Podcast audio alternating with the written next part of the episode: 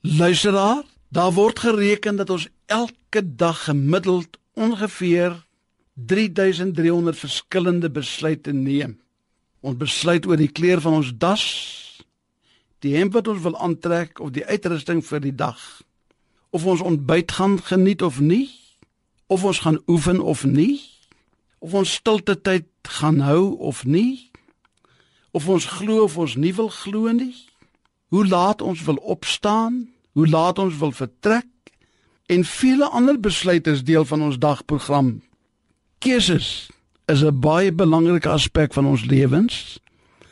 Want ons kan oor baie dinge dalk 'n keuse maak, maar ons kan nooit kies om nie te kies nie. En keuses het direkte gevolge.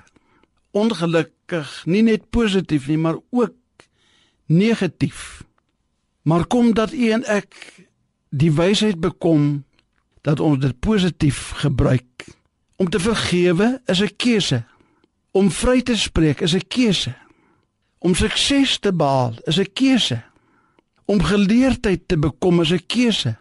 Om gelukkig te wees is 'n keuse om tyd reg te bestee en te benut is 'n keuse.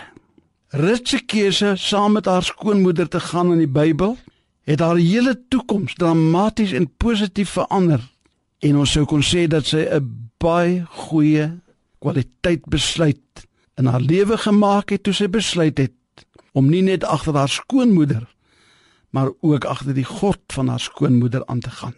So het die verlore seun sy keuse ook om die varkhok te verlaat en terug te gaan na sy vader se huis in 'n pragtige suksesverhaal geëindig.